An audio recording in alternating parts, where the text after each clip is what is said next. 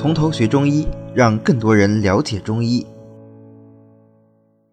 OK，那么看第二味药生地黄。生地黄呢，实际上那用的就比这个犀牛角就广的不要太太广啊。这个，因为它毕竟是一个植物药。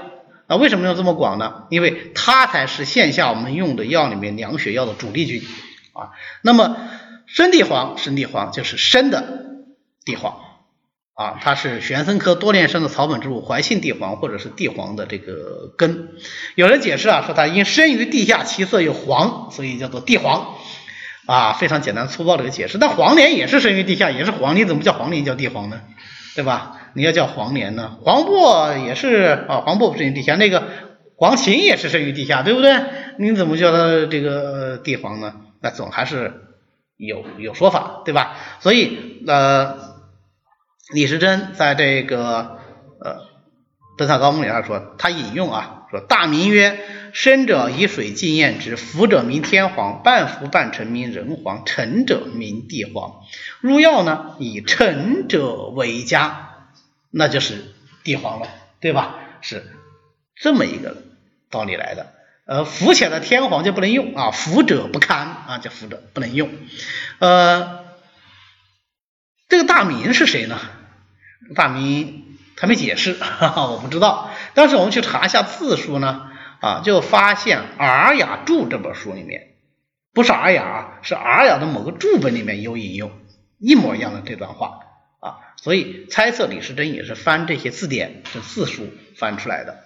那么李时珍自己呢，他也有引，他说《尔雅》里面也说了，他说“变”这个字就是地黄，为什么“变”就是地黄呢？因为这个药以沉下者为贵，就是沉下来的这个药，它效果最好。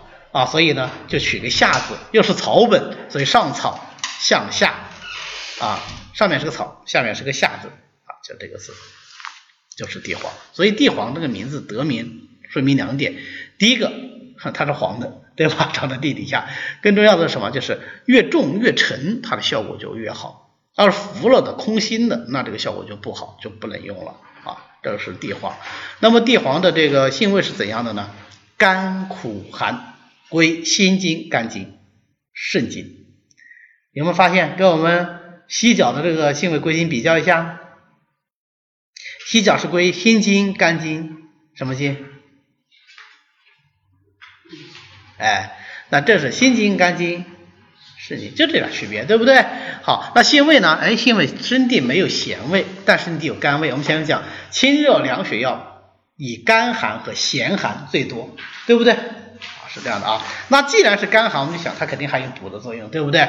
那既然是苦，它就有清的作用，所以它既能清又能补，就是什么清热凉血生津，是吧？它有这样的作用啊。说性寒能清，又能入血分。我前面讲归心肝经，既能归心经，又能归肝经的药，往往入血分啊。所以它清热凉血，清热凉血呢就能够治疗血热妄行，既能凉血，那么血凉下来呢就不容易出血。啊，所以配上侧柏叶、生荷叶、生艾叶，就凉血止血，叫什么叫四生丸？四个生药做成的丸子，四生丸啊，治疗血热妄行症。那如果配上犀角、丹皮、赤芍呢？就我们前面讲的呃凉血的代表方犀角地黄汤啊。那么犀角地黄汤重点是凉血啊，不是消斑啊。有斑没斑，只要是热入血分，都可以用犀角地黄汤啊。抓病机是最重要的，又因为它甘寒养阴呐，所以它有补养的作用啊。它能够补养阴液、阴经。那么对于热病伤阴症，它就用的特别多。所以生地黄我们现在用，往往是把它当补益药在用的，补什么呀？补阴啊，养阴，配上。沙参、麦冬、玉竹啊，就有很好的养胃阴的作用。比如说益胃汤，啊，配上葛根、天花粉、五味子，哎，这这几味药大家熟吧？这都是治消渴的药啊，对不对？所以它就能够治消渴，就是玉泉散啊，也是张锡纯的方子。配上玄参呐、麦冬啊，就是玄参、麦冬、生地这三味药啊，都是养阴的，所以叫做什么？叫做增液汤，让阴液能够多起来。增液汤来治疗什么呢？治疗阴伤便秘症啊，这个便秘是因为阴伤了以后啊，津液不足，大肠湿润，所以大便秘结。那这个时候用泻下的方法可不可以啊？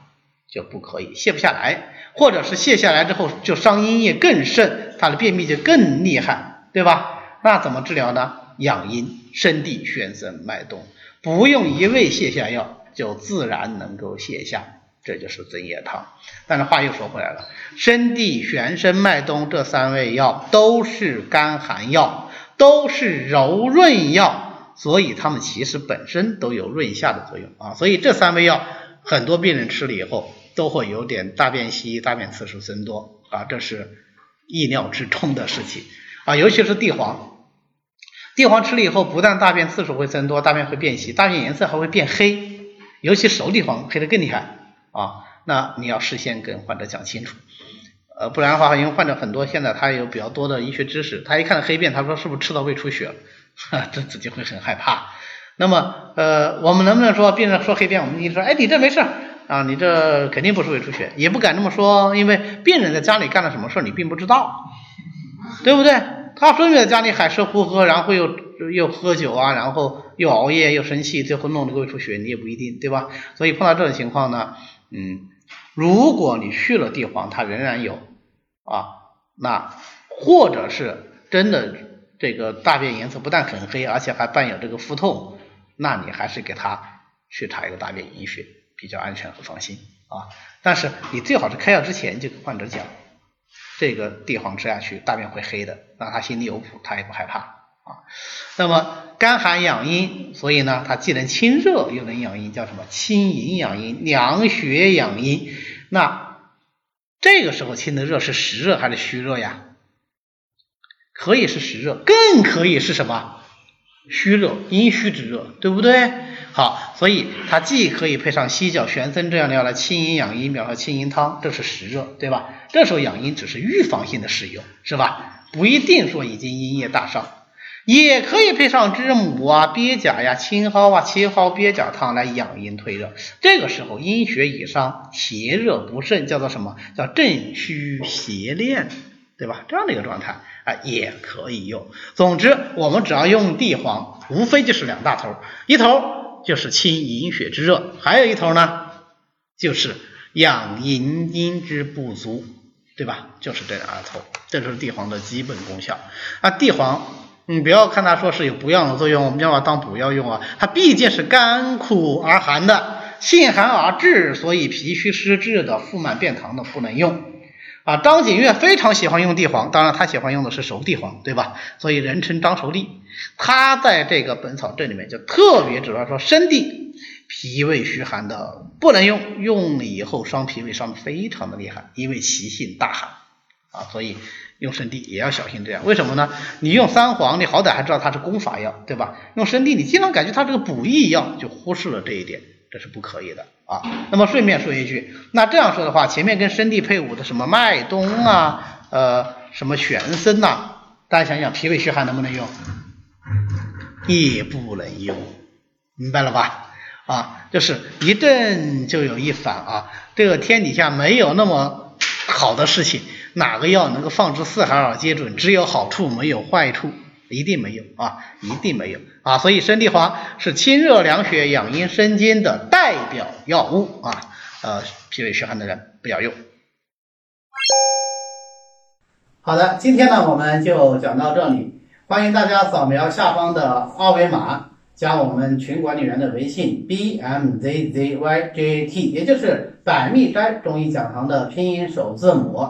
并且发送“从头学中医”，呃，这样呢，我们的管理员就会拉你入群的，让我们一起和其他的中医爱好者来探讨中医知识。